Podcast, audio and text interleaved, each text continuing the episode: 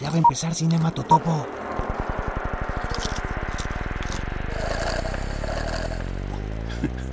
Mira, Primor, si no te callas, tendré que presentarte a mi mejor amiga. Se llama Magnum 44.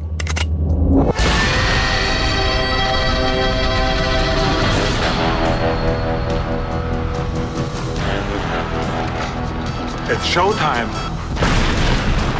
Cinema Totopo, un podcast de cine con extra queso.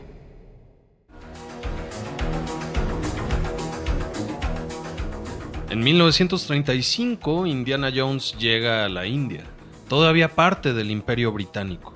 Se le pide que encuentre una piedra mística.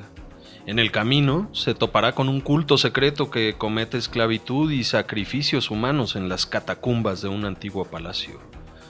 Una precuela a Cazadores del Arca Perdida. Hoy, en Cinema Totopo, Indiana Jones y el Templo de la Perdición. Amigos, Mariano, César, bienvenidos a este Cinema Totopo. Qué alegría, Miguelón, estar aquí en Cinema Topo y hablar de Indiana Jones. Qué alegría. Temple of Doom, como que ay, encuentro banda que dice, "Eh, no me gusta mucho. A- algunos ni, ni saben que es precuela. Fíjate. Fíjate nomás. Pues sí, un gusto como siempre estar aquí, indie, en Cinema Totopo. Que me parece que un buen título alternativo que jamás existió ni existirá sería Indiana Jones desciende al infierno.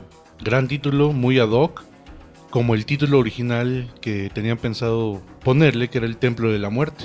Eh, que en España también tiene su propio título Indiana Jones y el Templo Maldito. Venga. Una historia de George Lucas, una producción de Lucasfilm, eh, con la producción ejecutiva de George Lucas y Frank Marshall y la producción de Robert Watts, nombres muy constantes a lo largo de la franquicia de Indiana Jones. Por supuesto que es un filme dirigido por Steven Spielberg y protagonizado por quién más, Harrison Ford, eh, la chica indie de esta película, Kate Capshaw, el niño chino, el Short Round, Ke Hugh Kwan, y los indies, ¿no? De esta película, Amrish Puri eh, y Roshan Seth, acompañados del gran Roy Chiao, ¿no? En el papel de Lao Che. Lauche, exactamente. Por supuesto que la música compuesta por John Williams y la fotografía también clásica de Douglas Slocumb. Y por supuesto no podría ser una película de Indiana Jones si no contara con la edición de Michael Kahn y en esta ocasión el diseño de producción de Elliot Scott. Gran diseño de producción, ¿eh? Ahí gran sí diseño de producción. Se tiraron la casa por la ventana con esta película, ¿eh? Todo, todos los sets, eh, las locaciones, el vestuario, eh, los efectos especiales, eh, grandes momentos que nos da esta película. Yo creo que de los momentos más icónicos de una película de aventuras y de acción suceden aquí en Indiana Jones. Como muchos de ustedes sabrán, o si no lo saben aquí se los decimos, pues estas películas de Indiana Jones están inspiradas en los viejos cereales de los años 20, 30 y 40, como Buck Rogers, eh, Flash Gordon. Estamos hablando del periodo de seriales y shows matutinos, sabatinos, de, específicamente de Republic o de la RKO. ¿no? RKO, exactamente. Y para ustedes que no están familiarizados con un cereal, un cereal era. No existía la televisión en ese entonces, cuando empezaron los seriales, y eran como episodios que pasaban en el cine. Todos los niños, eh, lo- los adultos iban a ver las noticias porque las noticias se daban en cine y después se quedaban a las caricaturas, ya sea de, la Warner o de Disney, y después veían un serial. Ya después, cuando se inventa la televisión, estos seriales son editados al formato de televisión y se puede decir que fueron como los precursores de lo que ahora conocemos como series de televisión. Oye, esta película, estrenada en 1984, en un año mágico y espectacular para el cine, ¿no? Y en el que Indiana Jones se levanta como la tercera más taquillera de ese año. Hay que recordar que en el 81, cuando estrenan Cazadores del Arca Perdida, sí es la número uno en taquilla. Pero repasar un poco de las películas que se estrenaron en ese año: Cazafantasmas, Terminator, Los Gremlins, Karate Kid, Beverly Hills Cop, Pesadilla en la calle del infierno, Viernes 13 el capítulo final, o sea la 4, Loca Academia de Policías, Conan, La Historia Sin Fin. De verdad es un año que marcó a la cinematografía, por lo menos hollywoodense. Sí, yo creo que es como el, boom de- del cine de los ochentas y además Spielberg estaba en su mero apogeo, o sea, pasó de ser Spielberg el cineasta que había hecho una que otra peliculilla independiente a haber hecho Tiburón, haber hecho la de Indiana Jones y ahorita regresaba con Indiana Jones. De hecho, George Lucas presionó mucho a Spielberg para hacer esta película porque como ya era un director muy popular, pues no lo quería perder y él quería pues, hacer esta película y que la dirigiera Spielberg. Pero se ve que siempre hubo una como camadería ahí entre ellos dos que hasta la fecha continúa. Y yo no creo que lo hubiera perdido, la verdad. Yo creo que Spielberg sí la iba a dirigir como fuera. Sí o sí. Y Lucas, por supuesto, casi obligándolo a partir del éxito de Cazadores a realizar las dos que seguían, ¿no? De hecho, empiezan a planear eh, Templo de la Perdición como dos semanas después de que se estrena en taquilla y eh, contemplando el éxito que había sido, ¿no? De hecho, Lucas, como siempre, porque yo siempre he dicho que es mentira que él ya tenía planeada la trilogía de Star Wars. O sea, Spielberg le dijo que él ya tenía planeada la trilogía de Indiana Jones. Al momento de querer hacer la segunda película, Spielberg dijo, órale, pues ¿de qué trata el segundo? Y Lucas dijo, no, pues no tengo ni idea. Te mentí, güey, no tengo ninguna historia. Y la trabajaron sobre, sobre la marcha. Y ahorita que hablas de Star Wars eh, y la segunda película en su momento de esa trilogía, El Imperio Contraataca, para Harrison Ford, eh, Templo de la Perdición fue su siguiente proyecto, ¿no? Él en alguna entrevista decía que no encontraba como proyectos a su medida o a la medida como de los actores top 10 de esa época, que sí le llegaban guiones, pero que no los aceptaba y que por supuesto la intención o el gran factor de hacer Indiana Jones fue ser dirigido por Spielberg. Exactamente. De hecho, siendo justos, Harrison Ford es Harrison Ford ahora gracias a George Lucas y a Steven Spielberg, que pues le dieron grandes personajes, a Han Solo en Star Wars y ser el protagónico de una película que se volvió pues, un exitazo, que es Indiana Jones. Y siempre vamos a recordar a, Harrison Ford por esos dos personajes. O sea, la, la historia de Harrison Ford es eh, interesante, ¿no? Y fascinante porque pues, era medio un handyman, ¿no? Un carpintero que, que en, en casa de quién andaba trabajando. No sé si lo descubre como Coppola y compañía, pero eh, luego, luego entra ahí a chambear, o sea, él siempre quiso ser actor, pero pues para comer trabajaba de, carpintero en, sets de Hollywood. Entonces, en esta historia de estos cineastas que resurgen, que es Francis Ford Coppola, George Lucas, Steven Spielberg, este, Martin Scorsese y todos ellos, entre ellos como que había una camadería y se compartían a los actores. Entonces cuando se hace el casting de Carrie de Star Wars, los actores de esas películas eh, hicieron casting para todas las películas. Y creo que sí fue Coppola el que le dijo a George Lucas, oye, pues ¿por qué no casteas a Harrison Ford? De por, de por sí actuó en una de tus películas. Recordemos que él sale en American Graffiti.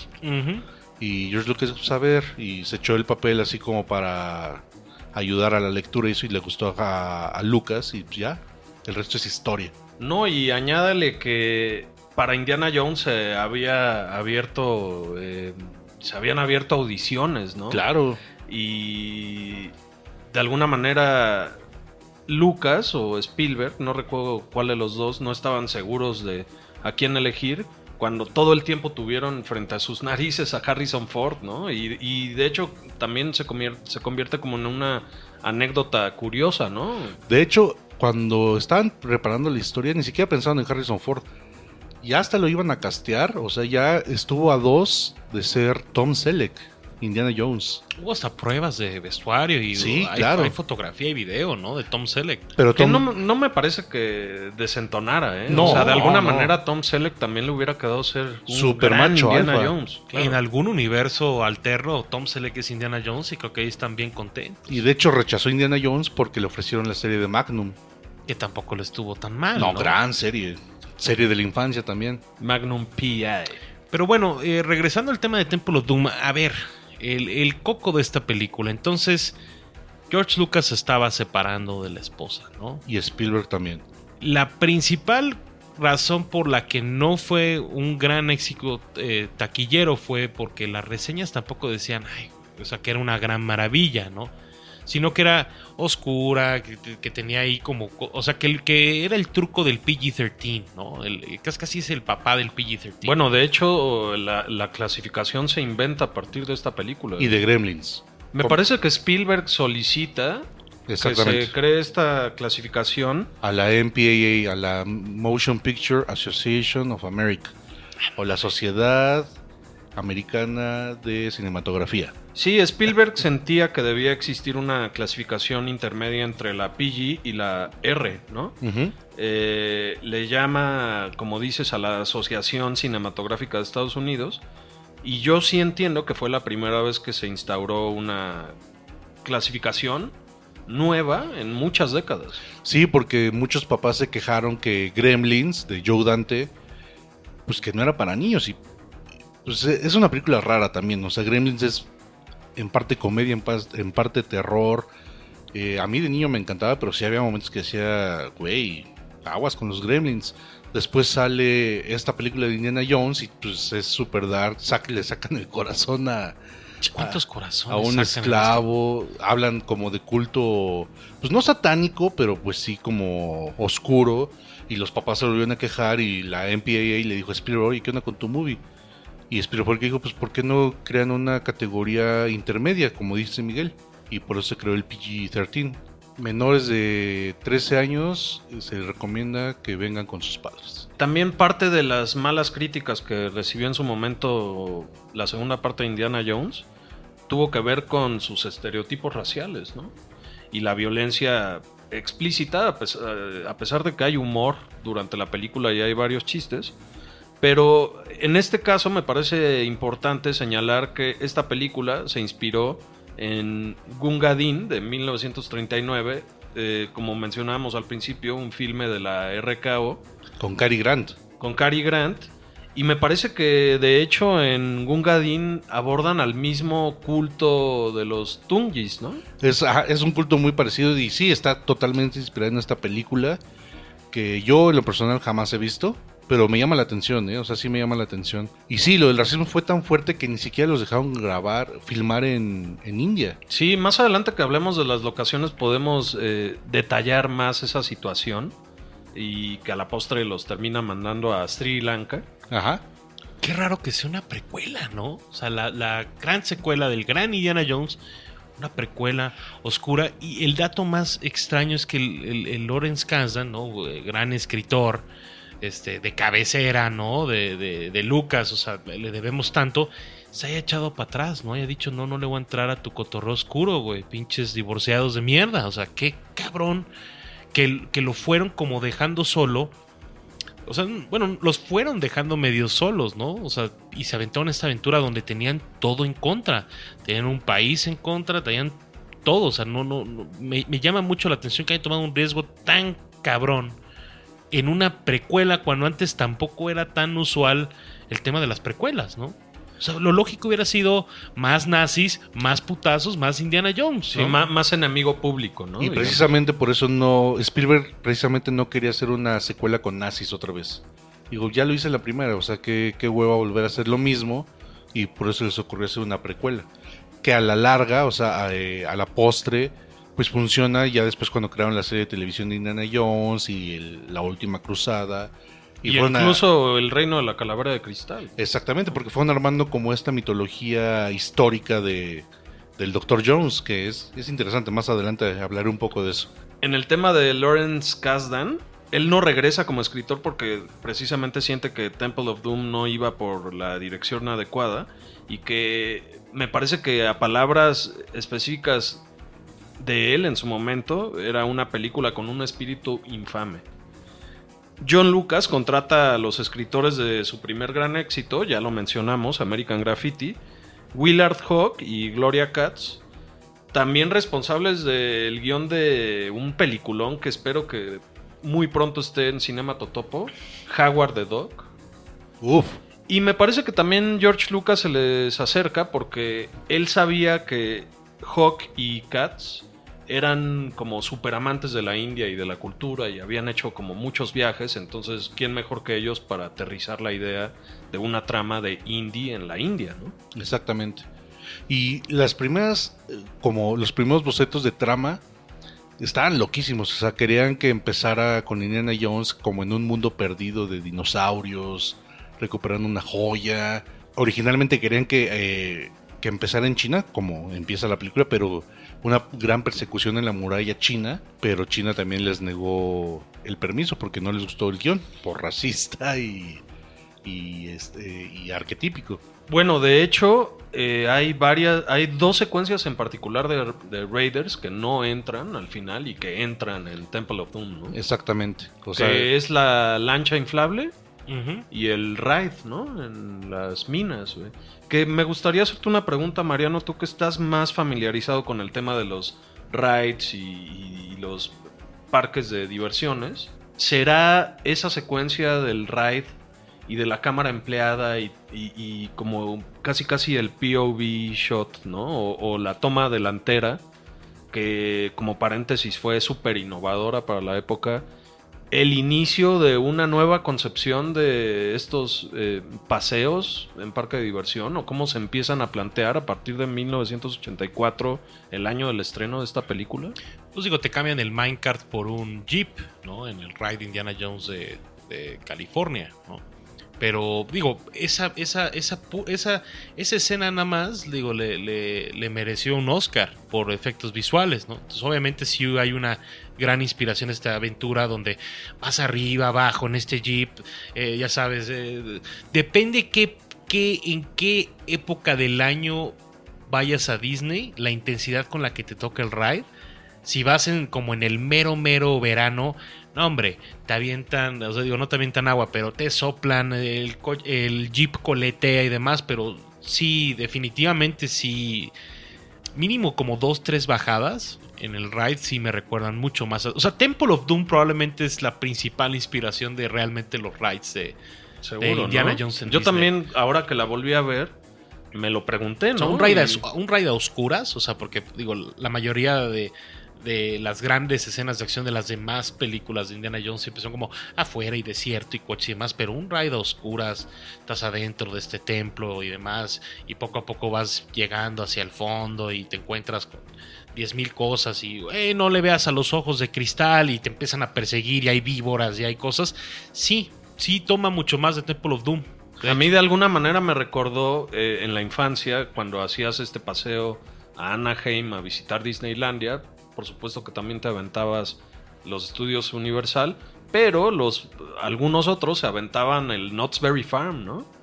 Y yo me acuerdo mucho de una atracción que tenía que ver con minas, e incluso había como maniquís durante el trayecto y te subían a un carrito similar, güey, ¿no? O sea, es más, hasta en el, en el ride de Anaheim eh, tienes el puente, tienes un puente y justo hay ahí una estatua de una víbora y te echan como fuego y desmadres, pues estás cruzando un puente, ¿no? Y por ahí como que hacen como el, güey, se va a caer, ¿no? Y como que sí logra salir el jeep, ¿no? Hubiera sido mucho más interesante que fuera realmente como un minecart como en la película, pues sí, ¿no? Porque el, es impresionante el POV shot que menciona, ¿no? De las bajadas y eso, pero al final tienen que entrar que te gusta como nueve personas por jeep, ¿no? Pues obviamente para continuar, ¿no? Limpiando y siendo lo más efectivo posible como ride porque se llena hasta su madre, ¿eh? Ahora, increíble toda la realización de esta película. Tú ves en particular esa escena, algunas otras. Y hay que aceptar que muchos efectos especiales envejecieron demasiado bien. Pero también vamos aceptando que el blue screen no tanto. ¿no? Sí, pero le da encanto, ¿no? Le da como ese toquecito nostálgico ahorita que está tan de moda. A mí me encanta ver eh, esa como delineación de los cuerpos de que claramente están frente a un a una pantalla azul. Pero por ejemplo, los este las pinturas mate de fondo, Ah, bueno, no, no, no. o sea, Yo específicamente estoy hablando del blue screen, ¿no? Que, que es muy constante a lo largo de sí, la película. sí, sí, ¿no? sí. Pero a mí a mí me gusta. De hecho, yo recuerdo mucho hablando de este universo de George Lucas cuando salieron los VHS de Star Wars remasterizados por THX en los noventas. pero que todavía se alcanzaba a ver este blue screen, me encantaba, o sea, decía, güey, qué, qué bonito, qué bonito. Vendría siendo lo que ahora lo- le- los niños de ahora compararían con el CGI. De, ah, eso es hecho por computadora. Pero creo que ahora es más obvio, o sea, el CGI es muy obvio que sabes que ahí no hay nada, o sea, que es irreal. En las películas de antes de Indiana Jones, por ejemplo, sí ves que, es el eh, que hay un blue screen, pero sabes que ahí está Harrison Ford, sabes que, o sea, hay un blue screen para cierto tipo de escenas, pero está el set, que iban a locaciones, que hay un trabajo detrás, pues muy artesanal. Claro, como tú mencionas, los, los- las pinturas mate son increíbles desde que ves como este gran templo, ¿no? Del Marajá en la India se ve hermoso. Por supuesto, en la secuencia final, la montaña en donde están colgados del, de este puente, ¿no? Colgante roto. Una se cosa- ve es es- espectacular. La cosa más Indiana Jones que ese puente. Y por el otro lado, ver películas de Indiana Jones eh, te hace entender o te cae, el- te cae el 20 de cómo esa franquicia logró elevar el nivel en cuanto a, sí, efectos especiales, específicamente de acción real y de la creatividad para realizarlos, ¿no? O sea, es increíble ver documentales de la época y cómo trabajaban los, los dobles de acción, ¿no? O sea, a mí se me hace espectacular. Realizaron cosas que jamás se habían visto por lo menos en ese género, podemos hacer un flashback o un salto en el tiempo al pasado rapidísimo.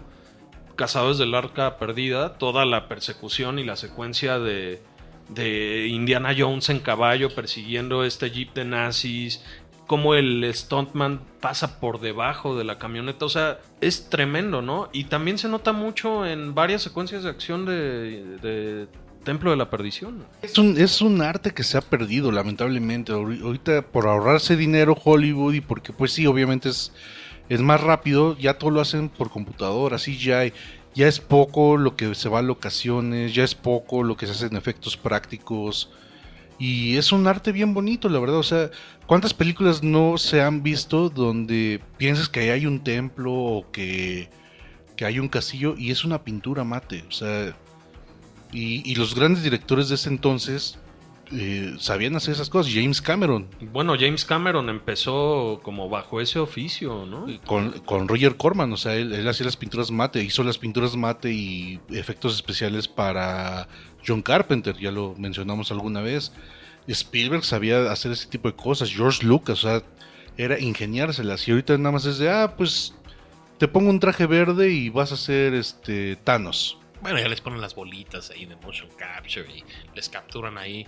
Hacen un cierto tipo de esfuerzo, o sea, también. ¿no? Y también tiene su mérito, ¿no? Digo, O sea, se, gastan la, se gastan la misma o más lana, ¿no?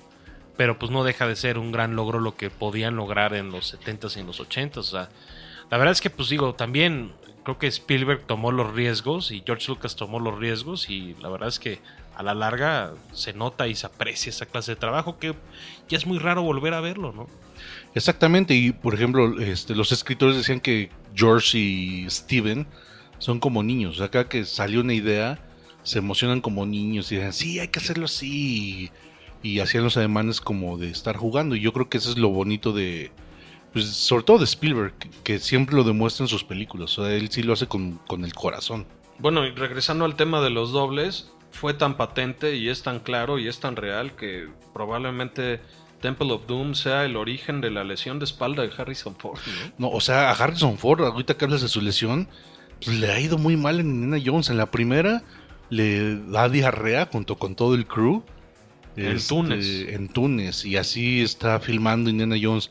Y aquí en el, el templo de, de la perdición, eh, una hernia discal. Y Harrison Ford trató de seguir filmando, pero George Lucas en un punto dijo, no, sabes que separa la producción y vete a descansar. Lo operaron, ¿no? A la Lo mitad operaron. del rodaje ahí en un tratamiento como En con Los Ángeles. papaína o algo así, ¿no? Sí, sí, sí. Y demora seis semanas en regresar al set, ¿no? Eh, Supongo que lo sustituyen con, con su doble, ¿no? Sí, de hecho, muchas de estas escenas que son como de insert, se les conoce, donde tiene que salir el personaje, pero no se tiene que ver necesariamente su cara, era eh, el doble de Indiana Jones. Sí, eventualmente cuando ya como que se medio recupera, regresa no a hacer mucho del stunt work, sino a los acercamientos de estas escenas que estuvieron trabajando, ¿no? No, y además Harrison Ford se puso, pero en mega forma para eh, Templo de la Perdición, ¿eh? Sí, qué, porque sabía que iba a salir sin playera. qué ¿no? pectorales, ¿eh? No, se ve muy bien.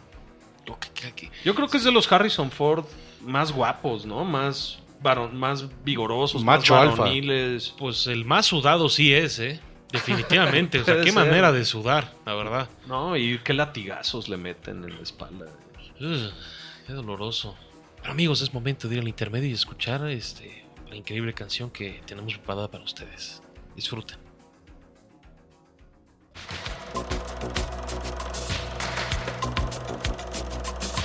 Llegó la hora del intermedio.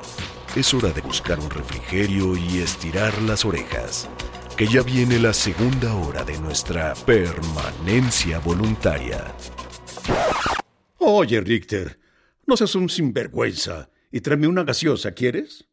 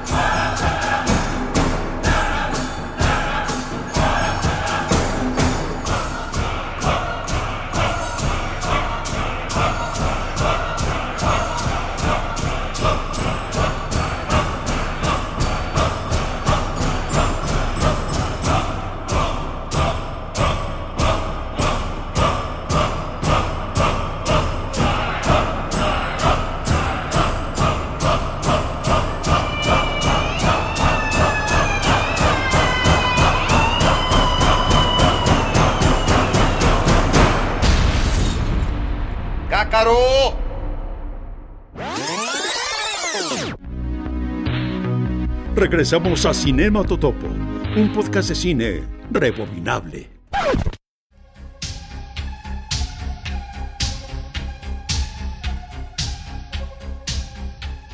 Como ya es costumbre en Cinema Totopo, vamos a hablar de la música. Y no podemos hablar de música en Indiana Jones si no mencionamos el nombre de John Williams.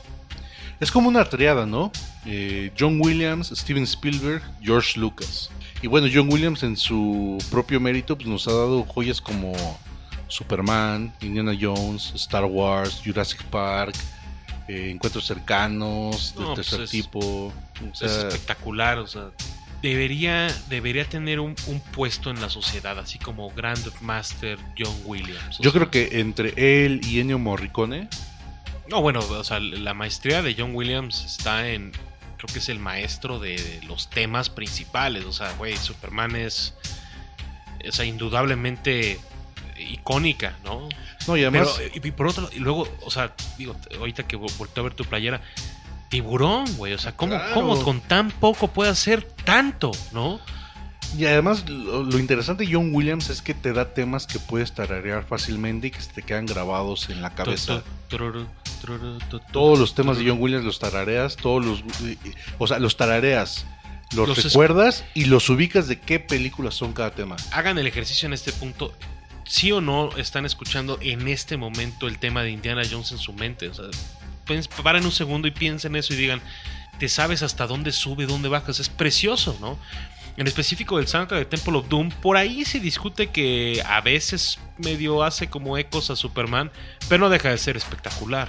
Y sí, este soundtrack se diferencia de, la primera película de Indiana Jones porque como comentábamos es un poco más oscura. Toda esta parte del ritual donde le sacan el corazón a, este esclavo indio, gran momento.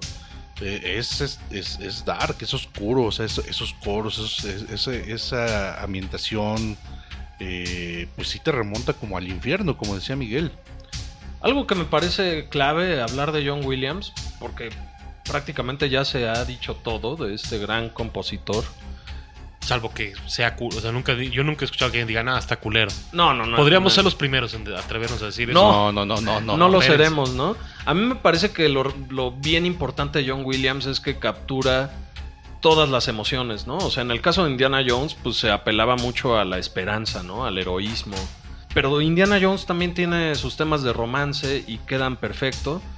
Y hablando del soundtrack específicamente de Temple of Doom, como decía César, eh, miedo, escalofrío, ¿no? O sea, en este soundtrack plantea como en el momento, por ejemplo, de la cámara de los insectos, ¿no? Como esta música tonal, como estos instrumentos de viento que suenan al ritmo de lo que estamos mirando, ¿no? Cuando ves aparecer a un 100 pies, de pronto ahí te va un sonido que te transmite la emoción. Cuando ves a otro insecto súper eh, amenazador, ahí te va como otro sonidito, ¿no? Es, es, es perfecta la sincronía. Y en el caso del tema del culto y de la ceremonia súper oscura, el coro masculino es tremendo, ¿no? O sea, te transmite también como toda la oscuridad y toda, incluso la ambientación de la, de la escena, ¿no? Todo, todo este sentimiento rojizo va muy de la mano con la película.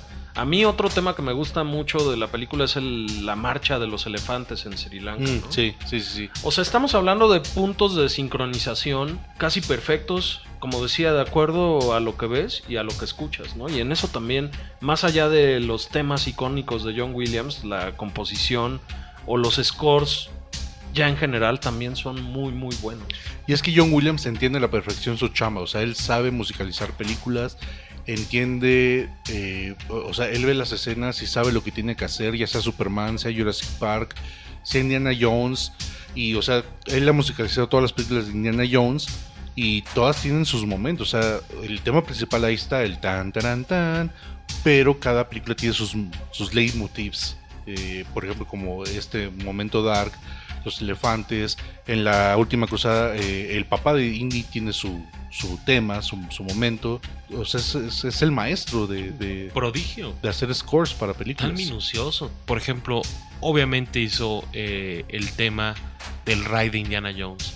Obviamente hizo el tema, no sé, de la nueva tierra esta de Star Wars, de Galaxy's Edge. O sea, ¿en qué momento encuentra el tiempo y, qué manera de, entregarte siempre, siempre algo tan preciso, algo tan hermoso?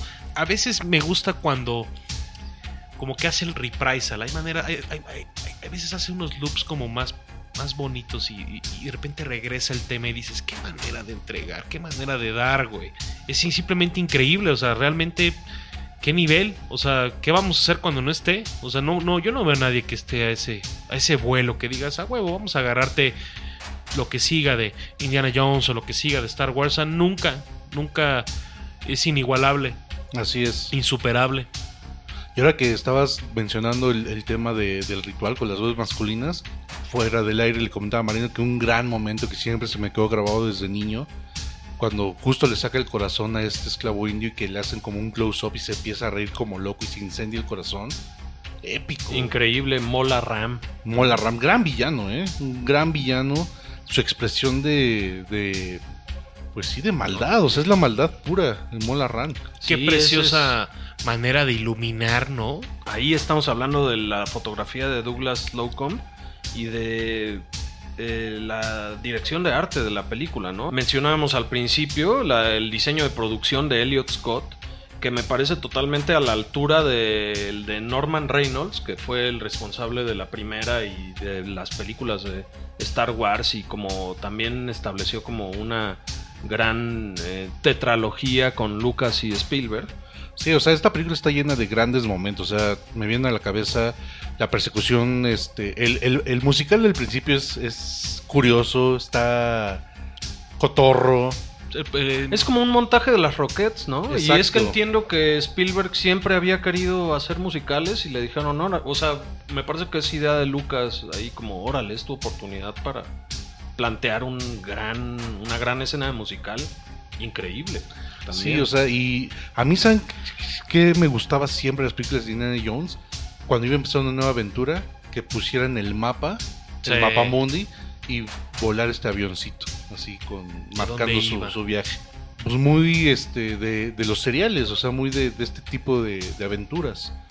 Oye, y previo, previo a estos mapitas y a esto que compone el mundo de Indiana Jones, tenemos esta gran secuencia de inicio muy a la Bond, ¿no? Es como podemos decir que es Indiana Bond.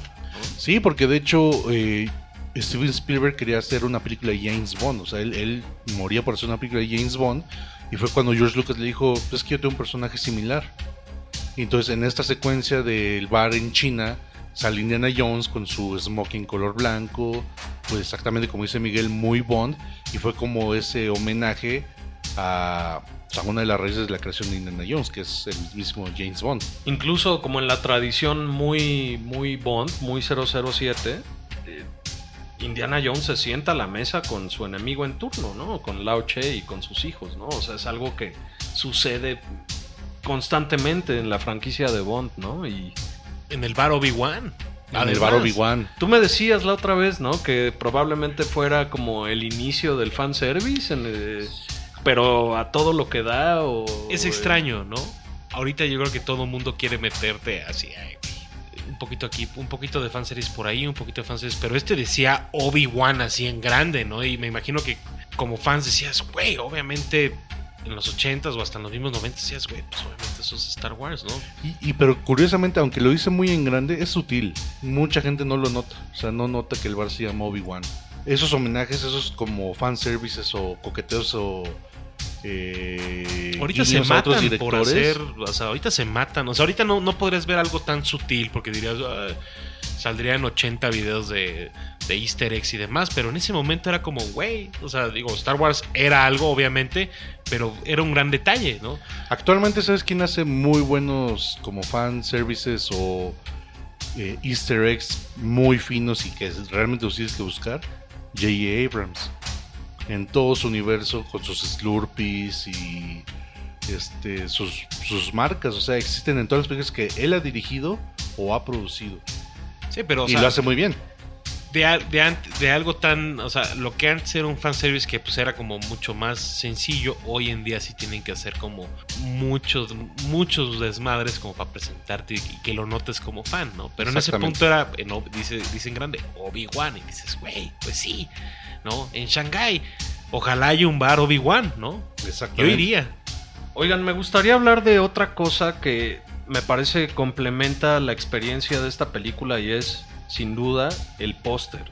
El Claro. que todos recordamos. Esa expresión de Indiana Jones se me hace tremenda. El responsable, como bien lo sabrán todos los presentes en la mesa y varias de las personas que nos escuchan, Drew Struzan, el culpable de pósters tan icónicos en la historia como el de First Blood de Rambo, The Thing de John Carpenter, Victor Little China me parece espectacular, eh, Blade Runner, el director Scott, eh, Hook, por supuesto los de Star Wars, He-Man, la de Dolph Lundgren, tiene cuenta con el arte de Drew Struzan en el póster. Hellboy 2. Hellboy 2, por supuesto, la trilogía de Back to the Future, de los más clásicos y reconocibles, de los pósters de las viejas películas de los Muppets, ¿no? El de La Navidad con Michael Caine, los Goonies, por supuesto, Police Academy y un larguísimo etcétera, ¿no? No, y además de su arte para bandas. O sea, Claro. una de mis portadas favoritas es el Sabbath, Bloody Sabbath de Black Qué gran Sabbath. portada, güey. Y no, no dejes de lado el Welcome to My Nightmare de Alice Cooper, Gran, gran que en algún conteo, no, me- no recuerdo bien si de la revista Time o alguna revista, la portada, esa portada de Alice Cooper está considerada como una de las 100 mejores portadas de la historia. Es este Alice Cooper con, con el sombrero de copa, ¿no? Exactamente, dándote la bienvenida. No, Drew Struzan es un maestro, o sea, aquí en, en esta mesa somos grandes fans de- del arte de los pósters, que también es un arte que ya se ha perdido. Este, y Drew Struzan creo que está en, en el pináculo de este arte, ¿no? Claro, de hecho hay una historia interesante relacionada con este póster. Temple of Doom para Drew Struzan de alguna manera es el parteaguas de su carrera eh, en el sentido de la explosión gráfica y la composición de los mismos pósters, ¿no? Eh, aquí tenemos a la mano, lo estamos viendo, el póster de la película. Qué manera de dibujar a Qué a manera de- Harrison Ford. las expresiones, de alguna manera, de alguna manera lo de Drew Struzan es importante porque en sus pósters te contaba historias y no muchos pósters gozaron de esa suerte. Y la historia a la que quería llegar es que esta película, Temple of Doom, se estrenó acompañada del póster de otro ilustrador, de Bruce Wolf. No sé si recuerden este póster de Indiana Jones como parado debajo de un arco Sí, claro. como indio. Ese fue el primer póster original y con el que se estrenó esta película. Y ya estrenada la película, eh, Lucasfilm con- contacta a Drew Struzan y le dice como queremos otra, otra imagen, otra gráfica para este póster que de verdad eh, relate y hable por el alma de esta película. Y es así como, como Struzan más adelante también haría su versión, incluso para Raiders, para Cazadores del, del Arca Perdida, y termina siendo también como una especie de mancuerna absoluta con George Lucas y con Spielberg, diseñando e ilustrando varios de los pósters. Incluso cuando le preguntaron a Spielberg si Struzan regresaría para hacer el póster de El Reino de la Calavera de Cristal, sin titubear respondió algo así como no podría ser una película de Indiana Jones sin el score de John Williams, la edición de Michael Kahn y el póster de Drew Struzan, ¿no? O sea, Exactamente. el legado de Drew Struzan para el cine y específicamente para la franquicia de Indiana Jones es tremendo, así como el propio Spielberg lo dijo yo, tampoco puedo concebir una imagen gráfica de esta película sin la pluma del maestro Drew Struzan. O sea, a mí, a mí, o sea, yo, yo pagaría por simplemente, digo, aunque no existían las películas, que continuara haciendo artes de películas de Indiana Jones que no existieron, o sea, es qué gran trabajo, qué manera de dibujar, qué manera de, de- hacer composiciones. Es tan pinche, o sea, son tan hipsters estos, son realmente los proto hipsters, ¿no? Son tan clavados que para, tú sabes que para Lost World, este, en la escena donde está chocando el camión ya en San Diego, ¿no? En ese blockbuster, hay un gran arte de, de, esta película, hay un arte de Schwarzenegger. Déjame me acuerdo cuál era, King Lear. Hay un arte, digo, no existía esa película. Algo similar como a Last Action Hero con Stallone y, y Terminator 2. Justo cuando va chocando ese camión, hay un gran arte de King Lear con Arnold Schwarzenegger que dibuja Dus Trusan, ¿no? Y del otro lado creo que la secuela de Hook. Pero solamente para que salieran ahí random, ¿no? En ese universo alterno, Dus Trusan dijo, sí, a huevo, Spielberg, yo te hago ese arte. Y está disponible, de hecho, online, ¿no? Y, y qué manera de trazar, qué manera de presentar. He, he visto varios este, diseñadores ilustradores que medio empiezan a hacer esta clase como de composiciones. Realmente, a la hora de hablar de Drew Struzan, es que realmente puede hacerlo en diferentes niveles y presentarte toda una historia, ¿no? Y es que él puso la escuela de, de cómo hacer un póster de ese estilo. Y en los 80s se empezaron a hacer los pósters de estilo Bruce Struzan. Claro. o sea, Brincos diera la trilogía nueva de Star Wars de tener esta clase de trabajo. Enhorabuena y qué alegría que nos tocó ver la neta el trabajo de Drew Struzan en probablemente las, nuestras películas favoritas. Y muy en la línea de clásicos como el propio Norman Rockwell, ¿no? Y de estos ilustradores de, décadas anteriores, ¿no? No, nos encanta Drew Struzan. Oigan, eh, en la época, Indiana Jones estuvo acompañada de un sinfín de videojuegos, mercancía oficial, juguetitos. Yo me acuerdo mucho del juego de Tengen, ¿no? Publicado por estos desarrolladores japoneses. Y me acuerdo mucho también de los juguetes, ¿no? Que en un principio, o para Cazadores del Arca Perdida, fueron eh, publicarlos o producidos, por llamarlos de alguna manera, por Kenner. Y para Temple of the Doom, los responsables, los infames, odiados y amados al mismo tiempo LJN, responsables de grandes basofias en los videojuegos, grandes juegos caprichosos, pero terribles. Sí, o sea, Kenner, se, Kenner tenía la licencia de Star Wars y pues fueron un hitazo, ¿no? Eran de los juguetes más vendidos de, de ese entonces. Y cuando sale la primera película de Indiana Jones, no sale como se acostumbra ahora que puedes ver los juguetes eh, meses antes de que estrene una película en las jugueterías. No, o sea, se estrena Indiana Jones y hasta que ven que es un éxito eh, taquillero, Kenner dice, va, hacemos las, las, las figuras de Indiana Jones. La primera serie tenía obviamente a Indiana Jones, tenía a Marion Ravenwood, a a la protagonista, y tenía a Belloc. Digo, perdón, tenía a, a Todd, el nazi que queda con el... Sí, sí, el nazi más odiado, ¿no? exactamente. Pero no, no, en- entonces no estaba Belloc en esa... Porque Belloc es el villano, ¿no? O Sí. sea, los alemanes son, son sus instrumentos, pero Belloc es el antagonista. Para conseguir a Belloc, eh, eh, en, en- en esa época se acostumbraba que te venían como cupones en la caja de tu muñeco. Y decía, ¿quieres a Belloc? Manda este cupón, bla, bla, bla, bla, y te lo mandamos. Y así tenías al Belloc vestido de con esos trajes como egipcios. ya en la segunda serie salió el Belloc normal, la peor figura de, de la serie. Salió Sala y salió un Indiana Jones disfrazado como egipcio, el caballo de Indiana Jones y la camioneta. Aparte tenían como sus sets, eh, el set donde tiene que poner este como cetro para descubrir dónde está el arca perdida. Y el set del arca perdida que estaba increíble. El arca era así pequeñita, porque los muñecos eran como el tamaño de Star Wars y G.I. Joe, pero tenía un detalle, era dorada, brillaba, eh, tenía varias opciones para poder jugar con él, víboras. Y eh, el gran avance de los muñecos de Indiana Jones comparados con los de Star Wars es que tenían 7 puntos de articulación. A diferencia de Star Wars que nada más tenían, pues movían los brazos, las piernas y la cabeza. Eh, pero lamentablemente la línea de juguetes de Indiana Jones no fue un hit porque el único muñeco que se vendía pues, era Indiana Jones. Nadie quería Sala, nadie quería Velo, nadie quería Todd. Y pues Kenner dijo, no, pues ya nos interesa seguir. En el 84 sale Temple of Doom y es cuando, como bien mencionó Miguel, Elgin toma... LJN. eh, El, ¿Cómo? LJN. LJN toma las riendas y saca la línea de, de estos juguetes y nada más sacaron a Indiana Jones, a Mola Ran y al guardia este gordo con el que se pelea a golpes Indiana Jones que no lo puede derrotar. Que es un actor, como paréntesis rapidísimo, es un actor que ha salido o que salió en las tres primeras, por lo menos eh, representando distintos personajes. Así es. Y la bueno, y salió Short Round, ¿no? Salió Rapaz. iba a salir. Ah, no, sí, sale Rapaz. Y tenían pensado hacer el set de cuando van en el carrito de las minas. O sea, estaba increíble. Era como un. Como estas este, de Hot Wheels. Estas como ¿Pistas? pistas. Pero iba a ser con el carrito de Indiana Jones y tenías a Rapaz y a todos ellos.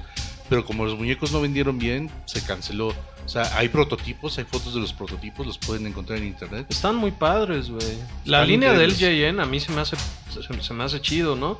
Y es por eso que existe como todo este debate y este odio y este amor por el LJN, porque por un lado hacían pésimos videojuegos, pero por otro lado hacían muy buenos juguetes. Claro, recordemos que eh, eh, esta compañía nos dio a los Thundercats, que eran eh, increíbles juguetes. Bueno, yo los recuerdo con mucho cariño de mi infancia. Bueno, estuvieron los LJN de Karate Kid también, Increíbles juguetes. con ropita de tela y todo. Sí, y con sus este mecanismos de acción para dar caratazos.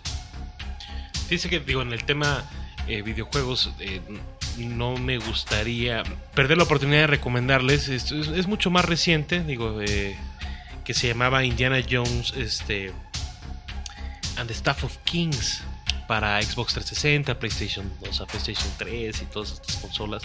Era un juego bastante bueno, pero tenía ese fenómeno como les platicaba hace varios programas de historias de, por ejemplo, Pierce Brosnan una película que nunca existió, pero fue un videojuego que era como Everything or Nothing, ¿no? Con intro, con Bond Girl, con todo. Aquí hubo una situación similar justo con este Staff of Kings. Buen videojuego, o sea, sí tenía, o sea, obviamente tenía el likeness de Harrison Ford, tenía eh, de alguna manera, no sé si la voz o algún actor de voz, pero tenía una muy buena trama, de hecho. Entonces, no era mucho de usar, tenías la pistola, pero era mucho más de usar el látigo, de látigo, eh, tercera persona. Lo recomiendo bastante, tengo buenos recuerdos. Decir, sentía complicado de que pues estarías como dos, tres balas, pero la mayoría del tiempo era ahí con el látigo y un chingo de desmadres. Desarrollado obviamente pues por LucasArts, ¿no? A ver si algún día nos clavamos en este en platicar de lo que de lo que fue LucasArts para los videojuegos, caray. Ahora que mencionas eso, también recuerdo mucho en la infancia. No sé si recuerdan estos libros de Elige tu propia aventura. Pues había salido una serie de Indiana Jones que eran, un point and click. eran bastante buenos estos libros de Indiana Jones y las novelizaciones.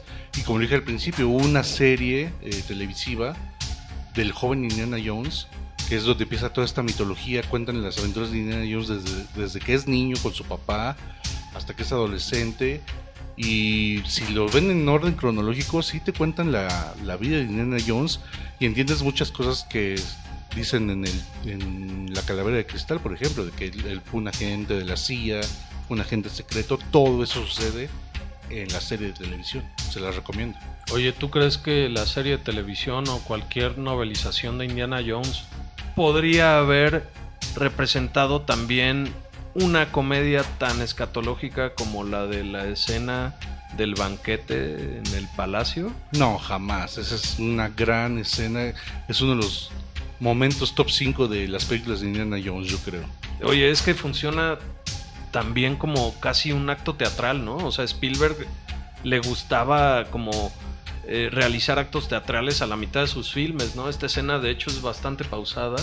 Y me gustaría hablar, por supuesto, del menú de gala casi por tiempos, ¿no? O sea, Digno de Timón y Pumba, caray. no, totalmente. Empezamos con una serpiente montada con la sorpresa, ¿no? ¿Cuál es la sorpresa? Todas estas culebras que salían del interior, ¿no? Eh, seguimos con el segundo tiempo, que es escarabajos negros en su coraza, que como paréntesis estaban rellenos como de custard, ¿no? Como de crema pastelera. Eh, en el tercer tiempo tenemos la sopa humeante de, de ojos, ¿no? Que Increíble. increíble, güey. Que también otro gran efecto. Los ojos estaban pegados como al fondo de, de esta vasija y le piden a Kate Capshaw que raspe con la cuchara para que salgan.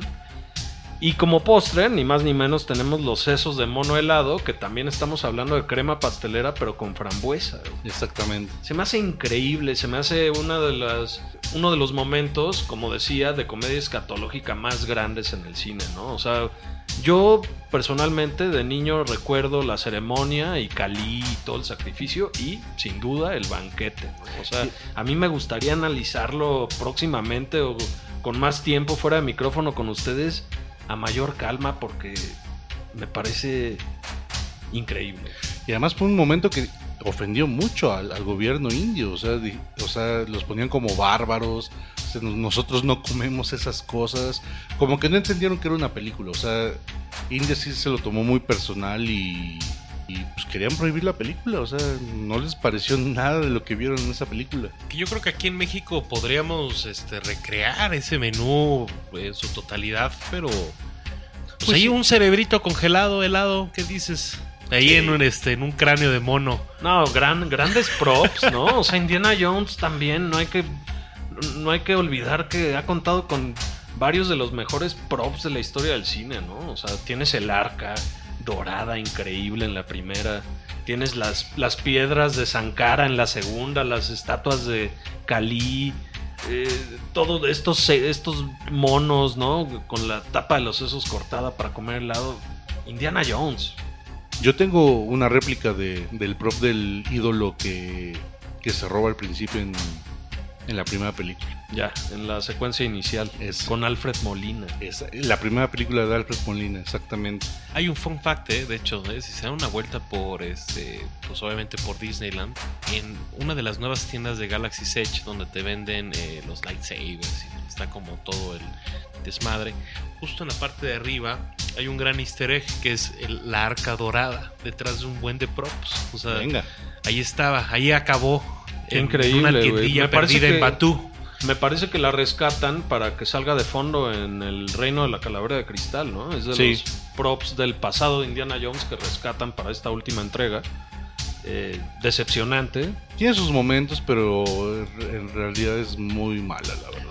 A veces, eh, o sea, ponen a Temple of Doom a darse el tiro con este Crystal Skull y pues la neta debería haber un poco más de respeto. ¿no?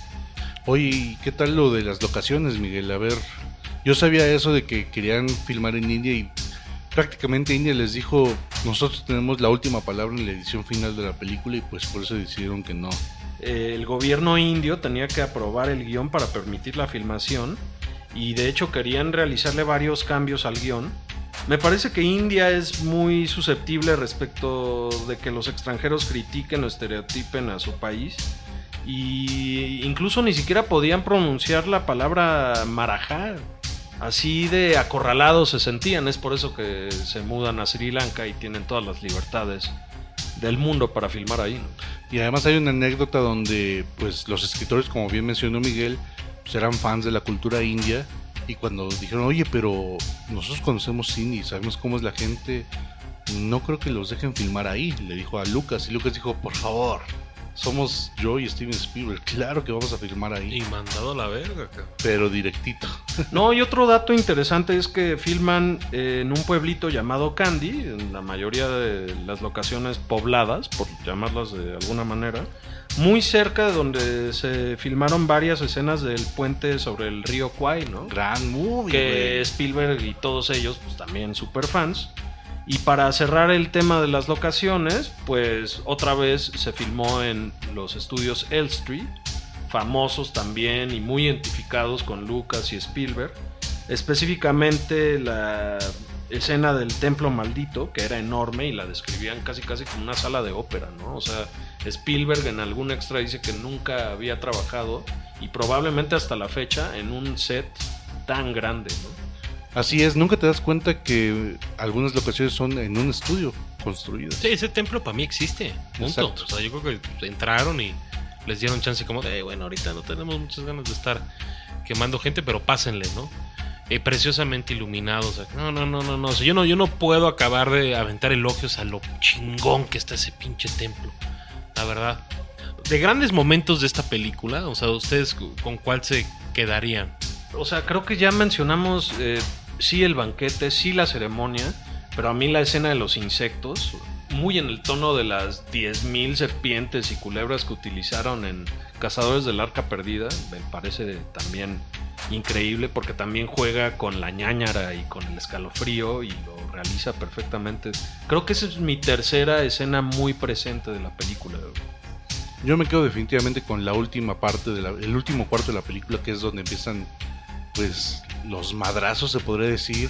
Esta persecución en carretilla, en estas minas, Indiana Jones sin playera, pero con la fedora, eh, el puente colgante, los cocodrilos. El manotazo, ahorita Miguelón, eh, ahí este, en lo que tenemos este intermedio, nos platicaba que cuando le cuando Indy le da un manotazo a, a Shortstop, este, tiró una, o sea, Se me salió una lágrima, güey, ¿no? O sea, la- el diálogo del chinito, el Indy, I love you, you're my best friend, así como, no me decepciones, tú, tú no eres así, ¿no? Tú eres bueno. Sí me quebró. Sí, Porque el niño era un actor nato, hay que recordar que esta era su primera película. Uno de Qué los gran, grandes qué- qué gran papel, güey, qué gran interpretación Gran para esa personaje, edad, ¿no? claro O sea, que sí. lo, lo audicionaron ahí en su escuela, en su primaria y, y órale, ¿no? Me O encanta eh, qué, la, qué talento natural. la química que tienen, ¿no? Que tienen, es, es increíble, ¿no? Que a veces el principal problema está en la chava, ¿no? O sea, en la indie girl, por así decirlo. Kate Capshaw. El Willy personaje Scott. se llama Willy Scott. De hecho, ese es mi gran problema con esta película. O sea, desde niño no tolero el personaje. ¿eh? O sea, no, no lo soporto. Entiendo que esa es su función. Pero bueno, entiendo si que es una mimada, malcriada. Una cantante de cabaret que este extranjera ahí en Shanghái y de repente ves una aventura con esclavos y un juego de cosas, ¿no crees que se pondría así?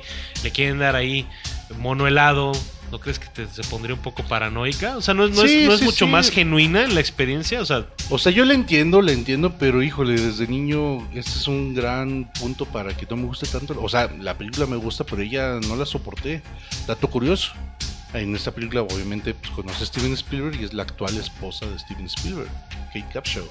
Así es, incluso Spielberg dice que cada vez que ve las películas de Indiana Jones, Temple of Doom es la que menos disfruta, pero que el- lo mejor que sacó de esa película pues fue su futuro matrimonio con Kate Capshaw. Y otro dato curioso, Kate Capshaw no tiene el cabello rubio como en la película, se lo tuvo que pues deslavar y pintar para este personaje. Y bueno, y último dato curioso es que Sharon Stone fue una de las que audicionó para ser el personaje de Will Scott en esta película. Bueno, y barriéndose como otro dato curioso, hablando de Kate Capshaw, para la escena de los insectos se tuvo que tomar así un buen de tranquilizantes. Eh, se dice que había otra escena donde ella tenía que interactuar con serpientes, no podía y se la cambia Spielberg por la de los insectos. Pues, bien dopada, ¿no? Ahora sí. sí. nos acercamos al final de Cinematotopo. Es momento de calificar Indiana Jones Temple of Doom. Eh, ya lo saben, del 1 al 5, ¿cuántos totopos le darán estos caballeros hoy a Temple of Doom? César, no te veo tan convencido de darle platino hoy a Temple of Doom. Fíjate que Temple of Doom es como un vino, se va apreciando con los años. O sea, de niño era la que O menos sea, ¿te faltan disfrutaba. 30 años para que ya sea platino o qué? Tal vez, tal vez. O sea, de niño no la disfrutaba mucho, era la que menos me gustaba. O sea, lo comentaba contigo fuera del aire. Jamás la sentí oscura, nunca entendí la queja de los papás. Pero conforme pasa el tiempo y ahorita que la vi para este programa, pues sí la disfruto. todo por culpa de Kate Capshaw, le doy un 4 de 5. Duro, ¿eh? Yo también me sumo al 4 de 5, probablemente... Yo también, de una vez. Órale. 4 de 5. Así se queda. Sí, es que les digo, o sea, hasta la fecha, ahorita ya de adulto, el personaje de Will Scott, híjole, inmamable. O sea, esa es Pero su el función, chinito, no el pero- chinito te gana, no, no, No, puedes sí, con claro, eso. me, me- me- lo tengo aquí en mi corazón, tanto en esta película como en Goonies, pero pero le falta, le falta esa magia que tiene tanto ¿Te la faltaron primera- nazis o qué, o qué, qué- qué pasó? Me faltaron nazis, me faltó Sean Connery, me faltaron muchas cosas. Te faltó la 3. o sea que no, no vas a emitir ni una opinión, Miguelón. No, o sea, ya. La escena de los insectos, ¿no te merece un totopo platino por haberlo visto? Eh, ¿Sabes qué me merece medio punto más? La sangre de Cali y el sueño oscuro. La mirada, caray. Se le está prendiendo un fuego, o sea, están quemando al, al- al pobre in- eh, indito este y se le prende el fuego ahí en la mano, el corazón, o sea, ¿eso no te impresionó? Sí, me encanta. Que están colgados. Mola Ram me encanta como villano, a pesar de que aparece como a la hora y 20 de la película. Me fascina. Me O sea, fascina. están ahí colgados y le quiere quitar el corazón, ¿eso no te gana? Sí, 4.5. Excelente. Pues sí, amigos. eh, yo me quedo con que al principio, pues es probablemente lo más James Bond que ha estado Harrison Ford en su vida. Más allá de que estén en el exótico bar Obi-Wan, ahí en Shanghai. eh, es una gran aventura. eh, creo que los últimos 40 minutos eh, definen la serie. Probablemente son los, los mejores 40 minutos de Indiana Jones. O sea, definieron tantas cosas, verlo en ese puente, ¿no? O sea, verlo así con el machete sin la manga y sudado y o sea, y ya, o sea, lo más John McClane posible, o sea, de ya, ya, ya, ya valió madres. Eh, qué gran escena, ¿no? Y qué manera de todos esos pobres cabrones caer ahí a un pues, a un acantilado Bueno, con bueno agua, para, con para todo. despedirnos con el dato de que eran maniquís eh, como mecanizados, ¿no? O sea, se ve increíble cómo van cayendo los maniquís moviendo las piernas, ¿no? Como pataleando. Grande Indiana Jones. Bueno, y es hora de despedirnos, no sin antes agradecer a todos los involucrados en este podcast. Blas García y Jorge Medina, las espectaculares voces de las cortinillas de Cinema Totopo. Manuel Prinsen en la producción de las mismas. Pablo Figueroa, qué grandes artes, me fascinan esta temporada. Y sobre todo, Luis Alfredo Lorenzo, el gran Babis, en la producción de este show. Esperamos eh, que hayan disfrutado mucho este programa de Indiana Jones, Temple of Doom, Templo de la Perdición. Y ojalá no se les ocurra hacer otra más de Indiana Jones, amigos. Nos escuchamos a la próxima.